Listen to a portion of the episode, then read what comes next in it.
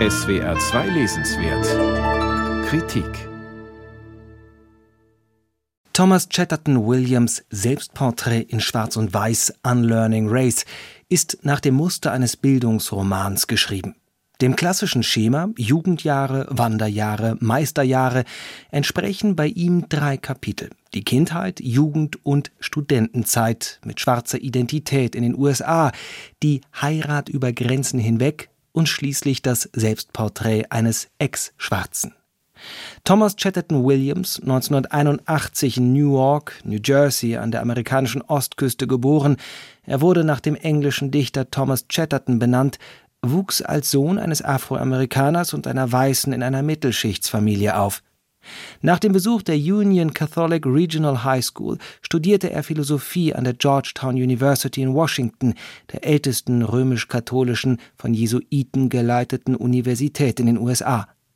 Vor diesem biografischen Hintergrund ist es überraschend, dass er im Prolog seine frühere schwarze Identität betont, mit der er erst nach seiner Heirat brechen wird. Bevor meine Tochter Marlow in jener Nacht zur Welt kam, hegte ich nicht den geringsten Zweifel, dass meine Kinder, wenn ich welche hätte, wie ich, schwarz sein würden. Sie würden Mixed Race sein, aber das ist für uns alle, deren Wurzeln weit genug zurückreichen, nur etwas Graduelles. Für Thomas Chatterton Williams war bis zur Geburt seiner Tochter Marlow nach seiner Heirat in Frankreich die Einteilung der Menschen nach der Hautfarbe und das Schwarzsein so elementar für sein Selbstverständnis, dass er das dahinterstehende Denken nie ernsthaft hinterfragte. Dieses kollektive Selbstverständnis hatte er vor allem über unbewusst emotionale Identifikationen mit der Weltsicht seines Vaters verinnerlicht. Der Vater habe nach seiner Heirat mit einer weißen Frau, Thomas Chattertons Mutter, alle schwarzen Wurzeln seiner Familie, die aus den Südstaaten stammte, gekappt.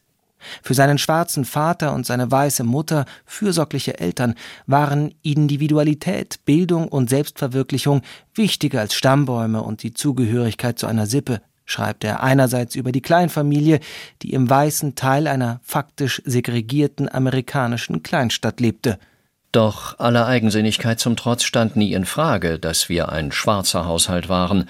Halb im Scherz sagte mein Vater manchmal sogar, seine Frau sei in Wirklichkeit gar keine Weiße, sondern einfach nur hellhäutig. Aber jenseits der Türschwelle der Kleinfamilie erlebte er von klein auf, dass andere Menschen wegen der Hautfarbe beharrlich Unterschiede zwischen ihm und seiner Mutter sahen und öffentlich ansprachen, was ihn als Kind verstört hatte.